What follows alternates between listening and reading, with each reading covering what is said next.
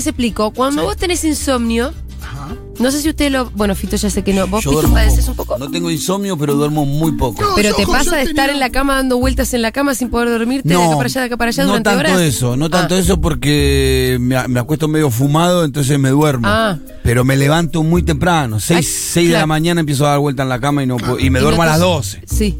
12 y media. ¿Cuenta 12 y el insomnio obligatorio por Manu, por ejemplo? No, no, no, no, no. El insomnio que es la angustia absolutamente Claro. personal El único problema es de uno. de uno no poder dormirse estando todas las condiciones dadas. Para es dormir. decir, una cama, Sí, bebé durmiendo. un bebé durmiendo, todo el mundo durmiendo y vos ahí, con los ojos como plato. Yo lo entiendo, Andy, porque a mí me pasa, me pasa seguido y cuando uno tiene insomnio le agarra como uno piensa mal. Eh, empezás, a, al lado que está durmiendo. empezás a razonar torcido. Sí, no dormir no es bueno. No, no, no, no. Sí. Y empezás a razonar torcido y los problemas, en realidad no son problemas, pero por ejemplo, las cosas que tenés que hacer al otro día empiezan a resultarte imposibles, un problema, Claro. un pequeño conflicto que vos tuviste con alguien, por ejemplo, Es un problemón. es un problemón, decís, pero al final Carlitos es un hijo de puta y este hijo de puta de Carlitos, mañana lo voy a llamar porque es un hijo... Y al otro día te despertás y decís, o sea, al otro día había ningún problema con Carlitos. Era de falta de sueño. ¿Entendés? Está Sí, todo sí. bien con Carlitos. ¿Qué? ¿Por qué yo me enrosqué con que Carlitos? ¿Entendés? Te pone de mal humor, te pone de ganado, Entonces, no dormir bien. yo sé que a Andy le pasa esto. Andy, cuando está con su insomnio la noche, empieza a redactar la renuncia. Claro. Cosa que le pasó antes de viajar a Mendoza, que la pasamos bomba. Él estaba con la renuncia en la mano a las 3 de la mañana porque no se podía dormir y porque pensaba que iba a tener que ir al aeropuerto y que iba a ser todo un desastre y que no iba a llegar y que no iba a poder y que iba a... Y al final vas y si al otro día, el día lo sacás adelante. Sí, claro. Lo sacás adelante. Eh, Pero el tema es que el que sufre insomnio igual está tan cansado. O sea, está cansado. al no otro es que- día. claro. Sí, pero la- te acostumbras, hay como algo en el, en el propio organismo de quien sufre y padece el insomnio que mm, medio que te acostumbras a dormir poco, ¿viste? O a haber dormido casi nada. No sé, Fede que está acostumbrado a dormir muy profundamente, como todo el tiempo que él quiere, si hoy un día que no pudo dormir, al otro día está molido. Claro, bueno. No sabe qué hacer con su vida. A mí me pasa que yo ya me acostumbré. De pronto, si no dormí bien, dormí poco, lo que fuera, al otro día más o menos estoy, No, a mí lo que me pasa es que yo estoy duermo, decente, puedo. claro, duermo seis horas. Es Bueno, lo no- y- no es tan poco, es bastante no, normal eh, también. Sí, voy acumulando sueño. Lo Sí. que va pasando es que la semana va transcurriendo y Sí. yo hay un día, la, ca- cada 10, 15 días que. Que le mete 10. No, me desmayo. Ah, sí. Eh, Son las 3 de la tarde y me, me empiezo a dormir de donde estoy. Pero de Sí. verdad, ¿eh? Y es pero- que vengo acumulando sueño. ¿Y podés meterle unas 10 horas vos? ¿Sos capaz? No, no. Ah, no. Yo no, tampoco. puedo meterle en mis mejores momentos alguna siesta algún domingo. Claro. De dos o tres horas Claro. que le puedo pegar y ahí como que recupero un poco. Sí. Pero si no, es feo porque voy acumulando y a veces me siento cansado. Digo, pero dormí, estoy Y sí. cansado, mal- viste, malhumorado. Es... Voy. bueno, cosas que pasan. Estamos en diciembre, todo el mundo está con la lengua afuera realmente. Sí. Che, Pitu, qué linda salió la actividad ayer. Sí. Salió espectacular. Salió espectacular, bueno. estás Sí. muy contento, ¿no? Sí, sí, Nos vas sí, a tener sí. que volver a contar todo porque Sí, claro. lo que no salió espectacular es el móvil. No, salió, salió muy, muy, muy buena. Arrancó tempranito, que fuimos a buscar la Aldana, Sí. llegamos al barrio, la charla, la, eh, el taller, que la charla taller que era de la mañana arrancó algo así como 15, media hora tarde, Sí. pero la concurrencia fue Sí. buenísima.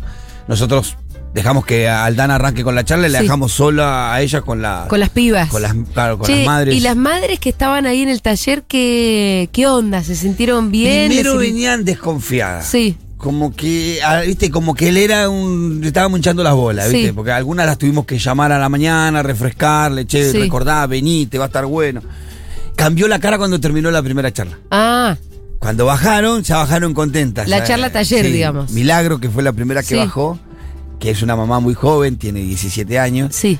Y bajó así, y que, que, que Vero es una y Milagro tiene, tiene, ya tiene un bebé, o estaba tiene un embarazada. bebé, tiene un bebé de seis meses. Ajá. Eh, es la hija de Vero, una compañera Sí. muy del riñón nuestro, una de las que empezó con nosotros allá. Hablamos con Vero ayer. Claro, bueno, es la hija de Vero. Y bueno, Vero hace de mamá abuela también un poco. Claro, ¿no? claro. Y sufrió mucho ella, me acuerdo de una crisis de, de angustia que la agarró a los tres días que vino con la nena porque la nena no se dormía. Y apareció en el Zoom a las 7 de la mañana, ella sin haber podido dormir toda la noche, llorando desesperada, Sí. entregándole la nena a, la mamá, a Vero, a, la, mamá, Sí, a su sí, mamá. sí, porque ella no llorando y podía. decía, no quiero dormir, por favor, llévatela, no la quiero Sí, ver, pero sí. enojada, como con angustiada con sí, la sí, nena. sí, sí, sí, te entiendo, ¿eh? Eh, La pero en serio, angustiada y enojada, yo la vi, sí. llévatela, no la quiero ver, era una No, que también eso es lo que produce el sueño, ¿no? Ah, bueno, hablando- el- Eso, la falta de sueño. No, en la falta de sueño, perdón. Y el, O tener sueño. No, y el momento. Nada, hasta un punto extremo que ya da para charlar con, con nuestro querido Santiago Levín, pero Sí. de- que la falta de sueño afecta, va a afectar muy Bueno, yo- Bueno, y esa fue la primera. Sí. no, no, que yo me acuerdo los primeros 45 días de Rita, que yo sentía que no había dormido más de tres minutos nunca. Claro. Y que estaba por vol- se me estaba por soltar la chaveta. En serio, yo sentía que no había dormido más de cinco Y- minutos y- seguidos. Y, vos que ya, ya tenés, ella ten- tiene 17 años, No, 16 claro, años. no sé, sí. Qué Y bueno, nada, y en un momento eh, googleo que el Alplax era compatible con eh, dar teta. Y lactancia. eh, en y lactancia, Alplax. Tilde verde. Fui corriendo, me acuerdo. Corriendo así, tu, tu, tu, tu, tu. Te tatuaste el tilde verde. Fui corriendo al, al cajoncito Tenía. y tenía. Y me tomé un cuartito. Yo cuando lo necesito me tomo un cuartito. No, no lo recomiendo sin que ustedes por lo menos se asesoren bien respecto de la cuestión. Eh, sí, porque si no va a opinar Pampita todo el mundo. Eh, Y esa noche dormí. Porque a mí me pasaba que cuando Rita se dormía, yo estaba tan manija también con todo el. eh, Lo que tenías que hacer. Estás como con un estado de alerta cuando estás ahí puérpera y sobre todo las personas que tenemos encima problemas para dormir, no estaba durmiendo nada. Y me acuerdo ese día con el cuartito ese, pum, me relajé y dormí. Y fue increíble. Y la verdad que me cambió bastante la vida. Bueno, Milagro fue la primera que bajó de Sí. la charla esa, que terminó tipo 12 del mediodía, y bajó contenta, sonriendo, y dijo, a la mamá le a Vero, le dijo, Sí. está re buena la charla. Ah, qué excelente. Y ahí ya empezaron a bajar el resto Sí. de las chicas ya con la misma cara. Sí. Y enseguida... Porque ese taller fue más personal, ¿no? Claro, como. más chico, eh, eh, más reducido en Sí. cantidad de, de- de- de- de concurrentes, eh, más específico, hablaron de lactancia, Sí. de crianza, hablaron, eh, eh, le sorprendió a Aldana la cantidad de preguntas, que primero les contó, pero Sí. después la cantidad de preguntas que ella respondió. Había preguntas. Sí, muchísimas dudas, muchísimas dudas de la importancia de la leche de fórmula o no, de la teta. bueno, apicultora se dice la. Puericultora. Puericultora. Me encanta porque cuando yo estaba, cuando estaba en el sanatorio, Rita recién nacida, Sí. en un momento quisimos llamar, a- uno llama, viste, a la, a la central para que te manden al, a lo que fuera. Y Fede pidió por la apicultora. Y del otro lado, alguien se le habrá cagado de risa porque ni siquiera lo corrigieron y le dijeron, sí, sí, ya va. O sea, Ah, que- es un error común, sí. Bueno, eh, eh, bueno, Aldana inclusive le presentó a una amiga de ella que trabaja, eh, tiene esta profesión, que Sí. trabaja en el centro de salud cerca del barrio, Ajá. así que ya contactó para que Ah, le vayan a ver. Bueno, entre la charla esta que terminó a las 12 del mediodía y la otra que arrancó a la una, una y media, eh, ahí había, ahí se como que se desparramó de las 20 participantes de la mañana, ya empezaron a decirle Vení, porque, vení, que está "Che, bueno". está bueno, y ya la concurrencia de la tarde fue mucho más de la que esperábamos. Pero un montón de gente, boludo. Y nosotros esperábamos. En la foto aparecen más de 100 personas. Sí, nosotros esperábamos 60 Sí. y creo que vinieron algo así de 115, 112. Eh, que, que fue que se corrió ahí. eh, Se que corrió la bola en el momento. Y bueno, en el- en eh, para colmo, en el transcurso de que las, las madres iban llegando para la charla de la tarde, empezaron a llegar las donaciones que llegó Sí, la camioneta. Claro.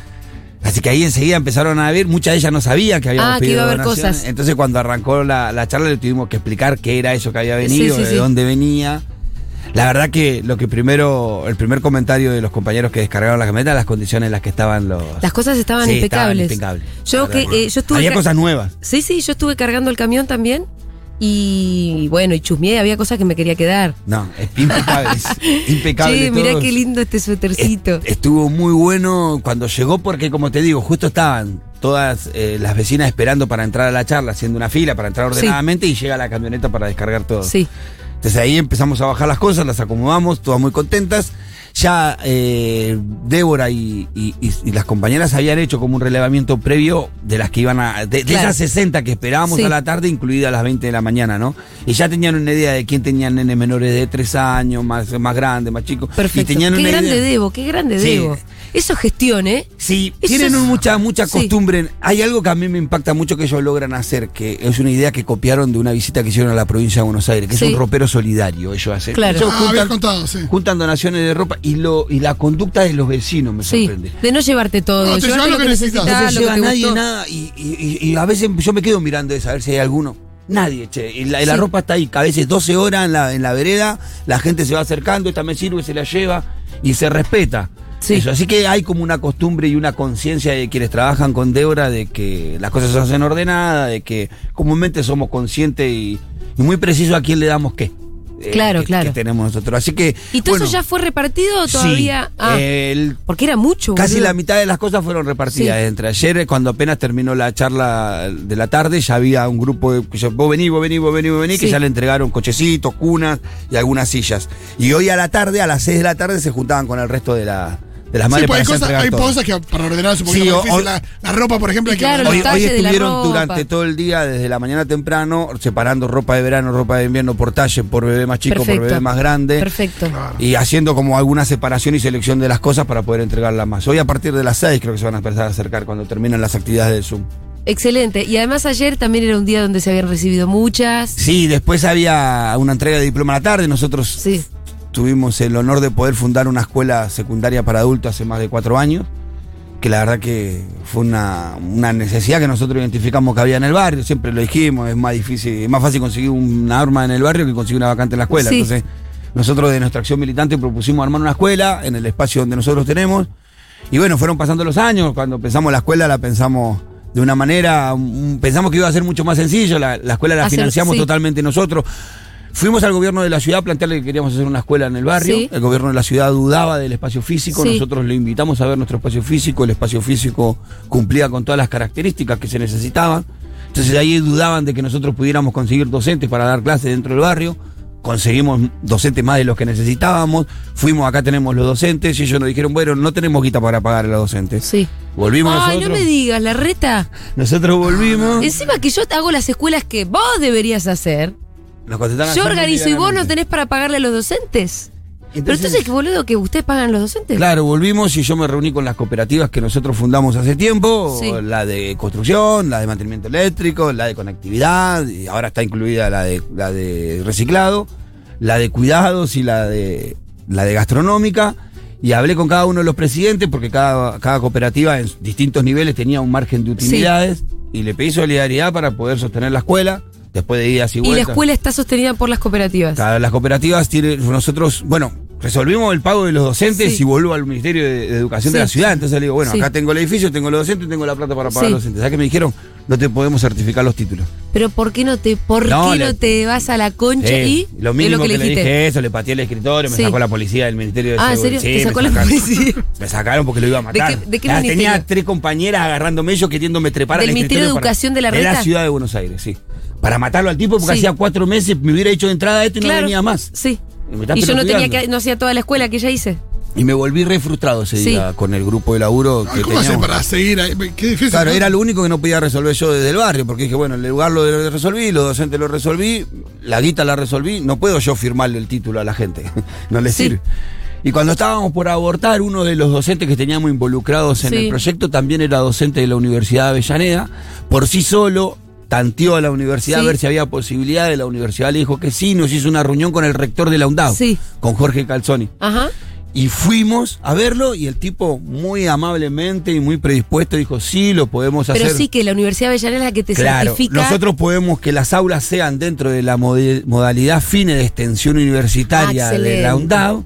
Entonces los alumnos van a ser alumnos de la UNDAV en el territorio y los docentes los mismos. Nosotros te certificamos los títulos y vos le pagás a los docentes. Entonces se firmó un convenio entre cinco cooperativas y la UNDAV. Sí. Y las cooperativas giran determinado fondo todos los meses a la UNDAV y la UNDAV hace el pago del, del salario docentes. del docente. Por supuesto que cuando la escuela arrancó. Es tenía- increíble toda esta historia, ¿eh? Sí. No, y cuando hay voluntad, ¿no? la diferencia de la entre decir, bueno, boludo. yo te respondo esto Sí. o te respondo lo otro, ¿no? Pero qué. ¿y ¿quién, quién es el, de, el ministro de Educación que te dijo que no? No, la, la misma administradora era la gestión de esta. Siempre Sola fue la Acuña. misma- Sola Acuña, fue la misma gestión. Le mandamos un abrazo. Bueno, después, cuando la UNDAV nos dio esa posibilidad, arrancamos con la escuela, claro. Lo que pasa es que el primer año la escuela necesitaba un aula y, y- y determinadas horas cátedras de los Sí, docentes. Sí. Pero después ese primer grupo pasó a segundo año y en la escuela el segundo año valía el doble. Entonces era otra vez a sentarse con la cooperativa, muchachos, necesito que pongan el doble. Pará. ya- Claro, la escuela va creciendo. Claro, y el tercer año, la que la escuela consiste de tres años, que Sí. es el primer ciclo que se vendría a hacer algo así. No es tan así porque no es primer año y segundo año, porque esto es por, eh, por tramo educativo. Claro, por eso dura tres en vez de cinco. Claro, por ahí puede ser que en un año vos tengas matemática, lengua e historia. Solamente esas tres materias todo el año. Y vos hagas dos, el tramo de dos años de historia Sí, en un año. claro. Y al otro año Pero haces matemática. solo historia, solo lengua y matemática. Em, yo creo que es un poquito más eficaz porque a veces para las personas estas tenemos distintas edades, ¿no? Llevar adelante cuatro materias en simultáneo se le Sí. complica un poco más que darle a matemática hasta que lo entendiste. Claro. Y después pasamos a otra cosa, ¿no? Eh, entonces, bueno, la escuela hoy lleva, hoy, tiene- hoy tiene tres años de cursada. ¿Y cuántos entonces- alumnos? Y hoy los alumnos son 87, creo, Bueno. 87, 89, entre 87 y 89 alumnos. Ahí los que se recibieron ayer eh, son 43. ¿Montón? Sí, porque se recibieron dos ciclos juntos. Sí. Como tuvimos pandemia, nosotros los años de pandemia que no pudimos tener presencialidad, no tuvimos objetivos pedagógicos. La virtualidad fue de Sí. acompañamiento, la mitad no, más de la mitad no tenía cómo conectarse, entonces. Sí, se perdió un año, la verdad. Resignamos ese año y, y- y ayer, eh, bueno, ayer eh, se, se celebró el acto de la entrega de diplomas. Muy emocionante para nosotros, Sí. por supuesto lloramos todos. Sí, sí, me, sí, me hicieron hablar en el medio y la. Pero fue, fueron las primeras tandas que se la- recibieron. los primeros. Ah, pero qué fuerte. la primera, las primeras personas. Los primeros títulos que entregó la escuela. La parte que arrancó, era una bomba del corazón porque Mal. arranca la primera alumna bañada en lágrimas. Yo quiero agradecerle al Pitu y ahí Sí. ya me mató. Primero me quería meter abajo de un asiento porque estaba eh, calzón Sí. en la universidad y la mina me, me agradecía a mí nomás. Y pero boludo, la gente te Y después me mató, me, me mató el, el llanto, porque cuando ella llora, cuando yo llego a la universidad, que yo llego Sí. de otro lado, yo los veo a mi vecino, a Vero, vestido, Vero parecía que se iba a casar. Ay, qué linda Vero. Claro, entonces yo como que me impacta y como que caigo la ficha, che, pará. ¿Y vos cómo estabas empilchado? Con una chompita, con una gorrita, muy normal, Sí, sí, muy sí. normal. Igual el Pitu siempre empilcha, ¿eh? No, sí, sí, sí. Caigo ahí. Andrajoso Que no te vi nunca. Que la percha viene va- Deportivo sí, pero andrajoso nunca. No, no, andrajoso no, tenía una remera, nunca. un vaquero, estaba Sí. pasable, pero llegué y cuando los veo vestidos, Sí, me cae la ficha del evento que estábamos que era el en. evento era muy fuerte. Que claro, claro, para estos están. Por cómo estaba la familia de todos ellos, ¿viste? Todos en la Universidad de Avellaneda, encima Sí. fuimos a la UNDAV. Y bueno, y ahí vino la entrega de diploma, las palabras de calzón. Ah, se fueron hasta Avellaneda. Claro, ahí le entregaron Ah, el diploma. Le entregaron el diploma en una. Em, en, en el Salón Héroes de Malvinas, Sí. en el aula 10. Y la verdad fue muy emocionante para nosotros, es un gran logro, fue muchísimo reniego porque ni bien arrancaron las clases a la semana, el 90% de nuestras mujeres, de nuestras alumnas son mujeres, entonces venían con sus hijos y los alumnos que no tenían hijos se quejaban, entonces tuvimos que improvisar una, Una guardería. guardería con chicas que cobran el potenciar. Sí. Viste, viste, nosotros le pedimos dos horas de trabajo por día, entonces le dijimos, bueno, trabajan un día salteado, un día sí, un día no, pero me hacen cuatro horas para cubrir la escuela. Claro, para que pueda Claro. hacer la, hacer la guardería Claro. Y una vez que logramos tener la guardería, había que dotar esa guardería de elementos para que los chicos no estuvieran sentados todo el día. Entonces, viste, consiguiendo juguetitos de la casa de los vecinos. Sí. Mi hijo donó la PlayStation. eh, Wow, ¿cómo se desprendió? Sí, Porque Iván se compró la siguiente. No, no, no, no, no. Ah. La donó y está grande igual, Iván. Está bueno. Pero, hay bien. que Entonces, donar- ¿pero quién es el que sigue A Fito para sacar la PlayStation Él- lo tiene que torturar. Él juega a la Play, pero con la Play de mi cuñado. Ahí está. Ah. es donde hacían esas. Sí, sí.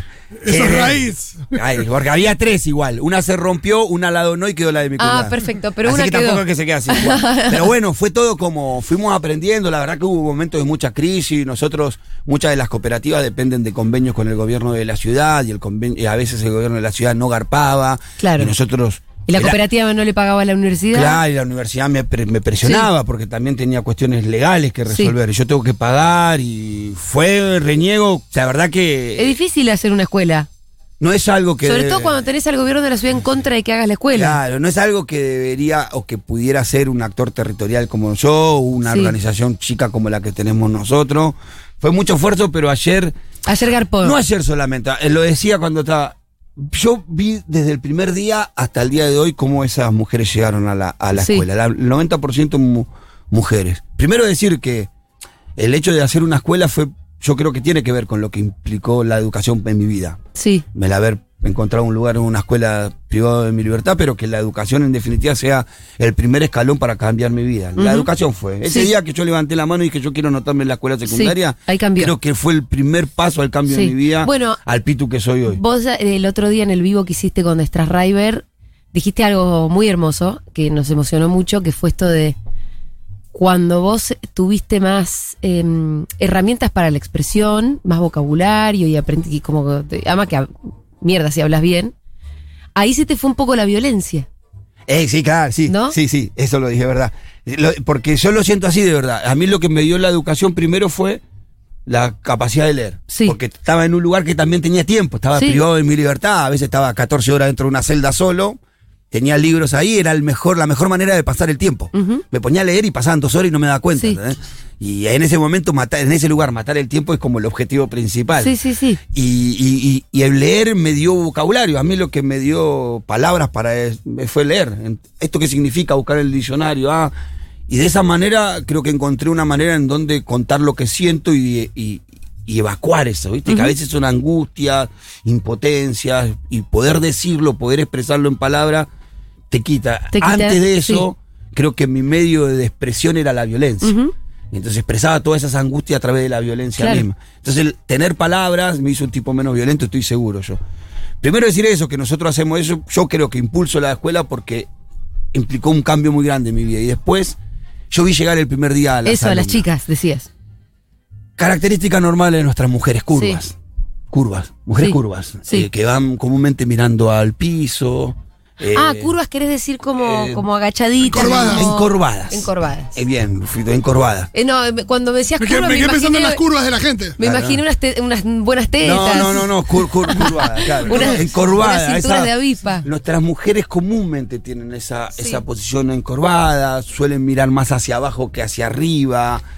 Y así fueron llegando ellas. Y lo que yo fui viendo al transcurrir de los Sí. días, me acuerdo cuando empezó la calle, nosotros estábamos pavimentando la calle, eh, la, la escuela, digo, cuando, cuando empezó la escuela estábamos pavimentando la calle. Entonces yo me quedaba. calle toda de la escuela. La, justo la calle que pasa por enfrente, la hicimos nueva. En presión con el gobierno de la ciudad, como hacemos las cosas nosotros, ¿no? Y todas las tardes, cuando terminaban de trabajar los chicos, yo llegaba y me quedaba un rato con ellos, hablando al lado del tractor, y era la hora que ellas entraban. Inclusive nos quedábamos charlando hasta la hora que salían al primer recreo. Sí. Sí. Yo lo que fui viendo, no sé cómo explicarlo, el enderezar su postura. Ajá. No, pero. A medida que iba pasando el tiempo, iban enderezando su postura. Y ayer yo las invité a pararse y a mirarse. Sí.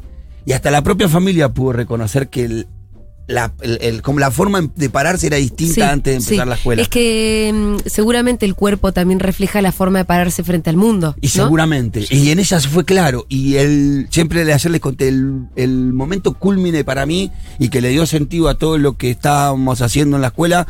Nosotros habíamos armado una serie de charlas que era diálogos de saberes con el pueblo, se llamaba la charla, y traíamos personalidades a hablar con los alumnos de la escuela. Sí. De distintas áreas. Tuvo, pasó Aníbal Fernández, pasó Bielsa, Rafael Bielsa, pasó eh, Pena- Paula Penaca, eh, creo que Feletti también lo llevaba. Qué loco, ¿no? Pensemos en esas personas, digo, lo que uno puede pensar, uno tiene una opinión formada de, no sé, Aníbal, Sí. Rafael Bielsa, eh, Penaca y demás, pero cuando te dicen, che, es una persona que se acercó a un lugar así, digo, eh, la verdad que, dale, habla, habla bien de, de esa Y gente también. La charla ¿no? de Aníbal fue excepcional. Pero el que me. Eh, digo, pues son ge- gente que seguro que tiene Sí, tiempo y- en otras cosas. Y fue con muchísima humildad fueron y se tomaron el tiempo, vinieron al barrio. Y una charla que, que dio Santoro fue la que como- cuando ¿Leandro? termina- Leandro Santoro, cuando termina la charla, yo ya me había dado cuenta el nivel de las preguntas de las compañeras, de las alumnas. Sí. Una le preguntó cuál era la diferencia entre crecimiento y desarrollo. Fa. Y que entendía que, yo entendía que alguna vez lo había escuchado. Y cuando terminó Santoro me dijo, che, loco, impresionante el nivel de las preguntas. Me Sí. ha quedado charla en otros lugares más. Y no me han Sí, hecho las preguntas claro. que me hicieron acá. Y esas pibas antes de empezar la escuela. No hubiesen preguntado nunca no, nada. No sabían qué iban a hacer de su vida. Y ayer, Sí. bueno, les pudimos entregar su diploma. Teníamos desde Franquito, que lo conozco desde que nació, que tiene 21 años, que se recibió ayer, hasta Estela, que tiene 76 años. Fa. Que encima se anotó en la UNDAV para hacer enfermería. No. Así que estábamos felices porque dice, yo sé que no voy a llegar quizás a ser enfermera. bueno, quizás sí, qué sé Quizás, yo. quizás sí. Y bueno, qué sé yo, tiene, a mí me emocionó muchísimo. Che, Comprendí. y, y de todos esos egresados y egresadas de ayer, sobre todo egresadas, ¿no? De acuerdo a lo que vos contás. Además de Estela, ¿hay otros que van a pensar en un terciario? sí, sí, sí. Había varios que estaban pensando. Muchos tenían eh, garantizada en la en la propia UNDAV una vacante, una, inclusive algunos tenían a disposición alguna beca, pero dudaban mucho por el tema de la distancia, porque la Universidad de Avellaneda no queda, no, no deja Sí. de quedar lejos. Ahí es donde aparece el tema de la distancia de las universidades, Claro. ¿no? Del que se habla tanto. Sí, pero igual ahí tenés el CBC cerca de Lugano, tenés una sede de CBC para empezar también a estudiar. Así que nosotros, de los que sabemos, son 13 que van a seguir estudiando. Y el resto, bueno, tiene un título secundario. Algunos ya estaba trabajando en algunos lugares en donde le exigían el título Sí. secundario y empezaron a estudiar para cumplir con ese requisito, Claro. como la propia Vero. Vero trabaja Ah. en el Ministerio de Justicia. Hace tiempo, hace muchísimos años, logramos que ella ingrese a trabajar en los centros de acceso a la justicia. Sí. Y hubo una normativa que cambió en los últimos años que necesita el secundario. Por eso ella estaba tan empecinada por Enfocada en terminar. tenerlo. Así que eso le resuelve una cuestión laboral. Bueno, qué sé yo, para nosotros es una experiencia formidable que entendimos ayer que nunca más vamos a poder bajarnos de este colectivo. Sí. Porque ya hay gente que está esperando inscribirse Ya no hay vacantes para Claro. la escuela. ¿Cómo Ya. se llama la escuela? en Mujica Vive, Escuela Ah. para Adultos, Mujica Vive. Sí, nosotros somos muy de Mujica y todo es Mujica para nosotros, pero bueno, eh, Em, por ahí vamos. Eh, la cantidad de mensajes que hay No, es no, ridícula. Me, me acordé que ayer cuando estaba, yo estaba filmando, cuando estábamos subiendo todas las cosas al camión, y bueno, entonces estaba sacando una fotito del camión lleno, ¿no? Y uno de los pibes que estaba sentado ahí pensaba que yo le estaba haciendo un video, entonces dijo, para vos, Pitu. y entonces le digo, el Pitu garma cada quilombo. Oh, no para, dice el otro. Sí. Y la verdad que también me, me emocionó. Sí, Ayer bueno, la Debo yo- lo primero, lo primero que dijo cuando hablamos con ella. Debo. Sí. El Pitu trae. Sí, pero ayer hablaba con Débora en la cena, somos charlar mucho. Tiene- Débora es la. Yo soy el que por ahí tiene las ideas, pero las ideas se ejecutan en la medida de que Débora se compromete o no. Tengo muchas Claro. ideas que no se ejecutan, y esas ideas que no se ejecutan son porque Débora no se compromete. Entonces, porque les parece una boludez, Me, ¿viste? me encanta Entonces- cómo funciona esa pareja, porque hay ahí un pinky cerebro, ¿no? Un poco el autor intelectual y el autor material. como, son como Fede y vos. Sí, eh, en el caso me parece que Fede cumple más los dos roles. Sí. No, bueno, y de- Débora, eh, hablábamos con- de eso con Débora y la verdad que le estoy agradecido porque la loca se prende en todas las boludeces Sí. que yo le planteo. Y después, un párrafo aparte para, para la radio, ¿no? Creo que nos- yo, yo conocí la radio este año, la conocía antes, pero este año conocí a la gente de la radio y a la comunidad. Y en este poco tiempo que estamos hicimos dos cosas que no son menores. Sí. Lo de la cooperativa, ayer hablaba con Fede que tienen que volver a visitar, tenemos que Sí, volver a visitar a los chicos, han crecido muchísimo. Esa cooperativa hoy está, está dándole trabajo a 24 personas todos los días que están cobrando entre 55 y 60 mil pesos mensuales, trabajando 8 horas ahí la planta y está interactuando con 320 recicladores urbanos. El otro día en un relevamiento que hicimos, eh, el impacto de la cooperativa sobre, sobre la economía de esas, de esas personas es un incremento de un 60%. Por supuesto que en economías chicas, ¿no? Sí. Por ejemplo, Marta, que es la compañera más ref- con más referencia en el barrio La Carbonilla, en el punto de acopio de ahí, Sí. eh, previo a nuestro... Barrio La Carbonilla está dentro de Ciudad Oculta. Chacarita. ah, es otro. Chacarita. Carbonilla hecha de la Sí. zona de Chacarita. Eh, Es una villa de emergencia Sí. muy chica, ma- más, chica que Ciudad Oculta, más, más tirado un asentamiento. Eh, que está en la zona de Chacarita. Y ella, previo a nuestro interior, cobraba, eh, tenía unos ingresos de 23 mil pesos mensuales. Y hoy está en 36 mil pesos. Ah, le creció. Es un 50-60% Sí, más de lo sí. que cobraba previo a nuestro ingreso. En economías chiquitas, por supuesto, pero que un impacto notorio. Y eso se puede hacer por Futurock, por la comunidad. Por la comunidad. Sin la la comunidad. Futurock, sin el- la colaboración de la cooperativa no hubiera tenido el impulso Ese que salto, ¿no? necesitaba, ¿no? Era imposible. Cuando logró tener el molino, eso, eso despertó que a la necesidad de tener un galpón y eso le dio la posibilidad de empezar a moler un, un- un plástico y poderle agregarle valor y venderlo. Fue el inicio de todo el molino. Así que sin la comunidad Futurock no hubiera podido ser Así posible. que a quienes están del otro lado y aportaron aquel que. Sí. ¿Te acuerdas qué día fue? Ay, no me acuerdo. ¿Pero qué mes? Junio, por ahí. ¿Junio? Sí, porque además cuando lo compraron me acuerdo que estábamos Abril, reabrigados mayo, cuando sí, lo mayo, a- por ahí, Mayo, sí. junio. Sí, cuando Mayo. lo fuimos a visitar estábamos Sí. con. Yo, estoy- yo lo que sí recuerdo que desde el momento que recolectamos la plata, Sí. pasaron 10 días y el molino estaba en el Sí, galpón. sí, sí, también. Y lo de ayer también tiene muchísimo que ver con la, con, con Sí, la total. comunidad Futuro. Mira, acá lo tengo. El 11 de junio ya estaba el molino funcionando. Así que habría sido los, los últimos días de abril, no, de mayo, los últimos días de mayo. Eh, sí, totalmente. Y bueno, tengo que agregar unos mensajes. Dale. Pitu presidente, Pitu presidente. acá. Corviso el Pitu. Eh, a Pitu, te amo. Tengo 26 años por problemas en mi adolescencia, dejé el colegio y escucharte a vos me da fuerzas para retomar mis estudios. Por favor, sí, sí. Sí, sí, Mirá sí. qué hermoso. Mirá, los que terminaron la escuela ayer tienen millones de dificultades. Eh, madres solteras, Sí. con sus maridos presos, que a veces no tienen para comer, que se les corta la luz, que hay dos alumnas que no tienen baño y terminaron la escuela. Mirá, si ellos pudieron, vos también. Chabón No, una bueno, gente, por favor háganle un monumento al Pitu. Mínimo 10 monumentos tiene que tener el Pitu antes de morirse. No, no. Eh, creo que este 2021, eh, una de las personas que más me llegó fue el Pitu. Gracias, Futu. Gracias, Pitu. Si bien tiene un montón de historias de su pasado que nos enseña una realidad y un contexto que muchos desconocemos e ignoramos con conciencia, el Pitu siempre lo transforma en constructivo y reparador. Pero lo más bello son estas historias. Qué manera de hacerme moquear.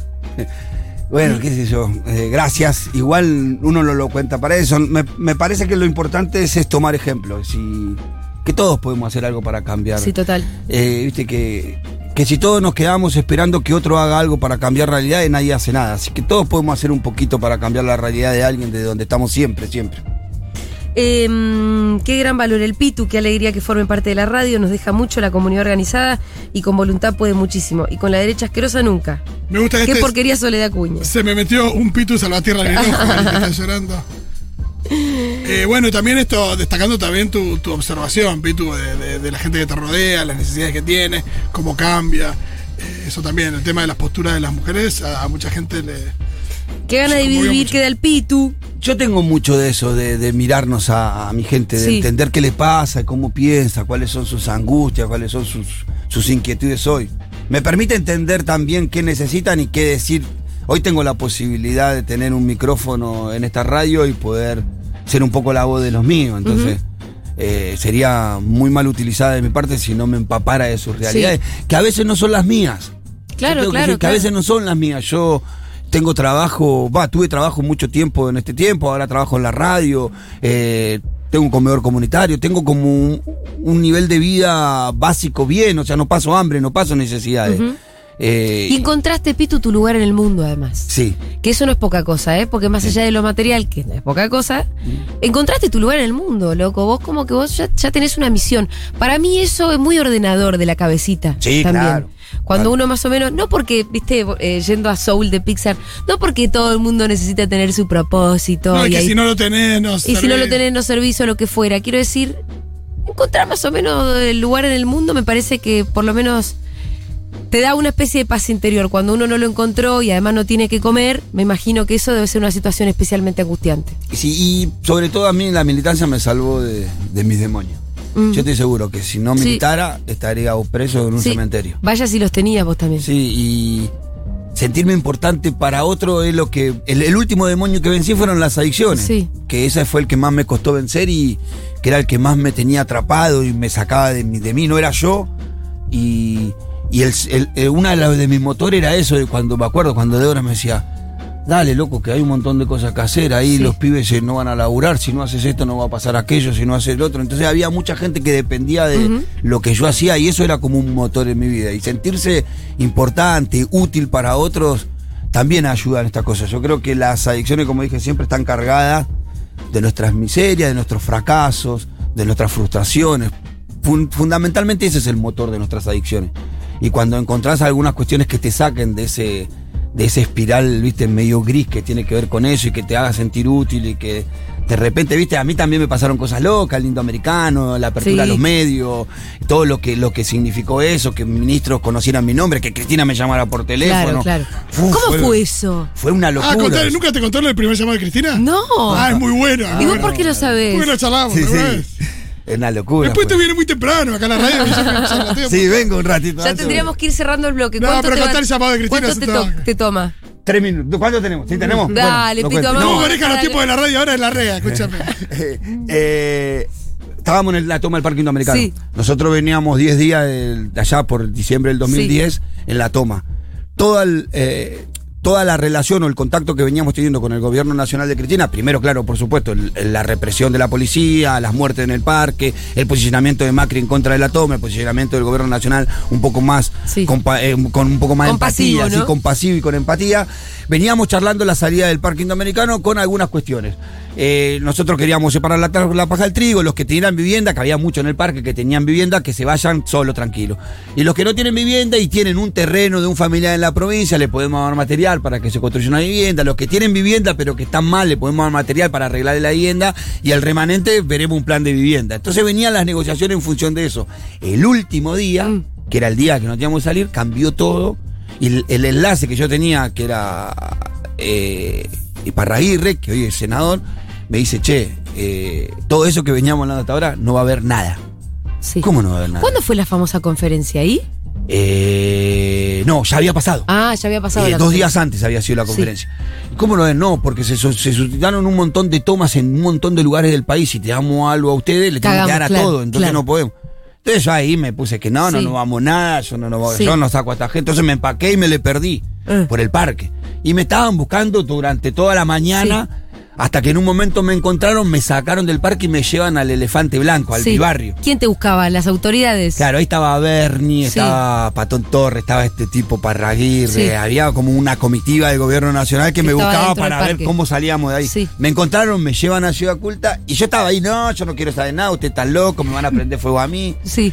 Y en un momento de la conversación le suena el teléfono a este Parraguirre Sí. y a la atiende. Y le cambia la cara, me dice, toma, toma. No, no quiero hablar con nadie, no quiero nada, no quiero nada, no quiero nada. Es muy Tomá, agarra, loca. agarra el teléfono, agarrate. No quiero saber nada, que la puta que lo parió, a mí no me la pelota. Por favor, y me pone como el teléfono de prepo medio en la, la oreja. Y cuando. Tranquilo, Salvatierre, le conocí la voz a Cristina. Sí. ¿Te dijo tranquilo Salvatierra? Tranquilo, ¿Así Salvatierra. empezó? Compañero, ¿cómo está? Sí, casi me me, me cagué. Que habré quedado cinco segundos sin decir nada. Sí, sí, sí. ¿Y usted está ahí, Salvatierra?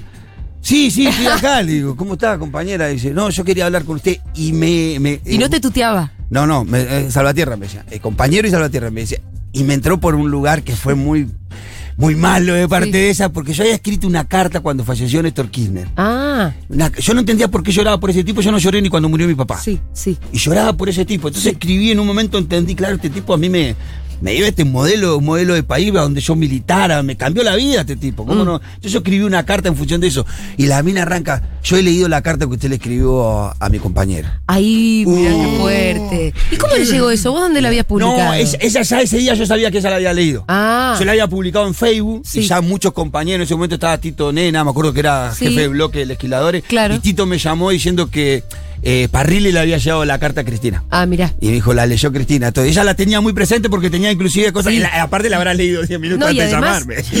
a ver, tráeme la carta de escribió este. Claro, además está ¿Sabés cómo esto de toda? eh, el, el parque indoamericano y ese conflicto era una papa caliente jodísima. De hecho, a partir de eso surge la creación del Ministerio de Seguridad, les recuerdo a la gente.